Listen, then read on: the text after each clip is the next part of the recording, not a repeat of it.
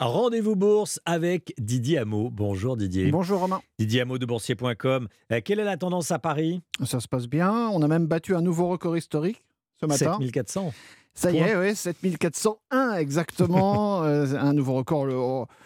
Le, le, dernier, euh, le dernier record datait du 12 février. Hein.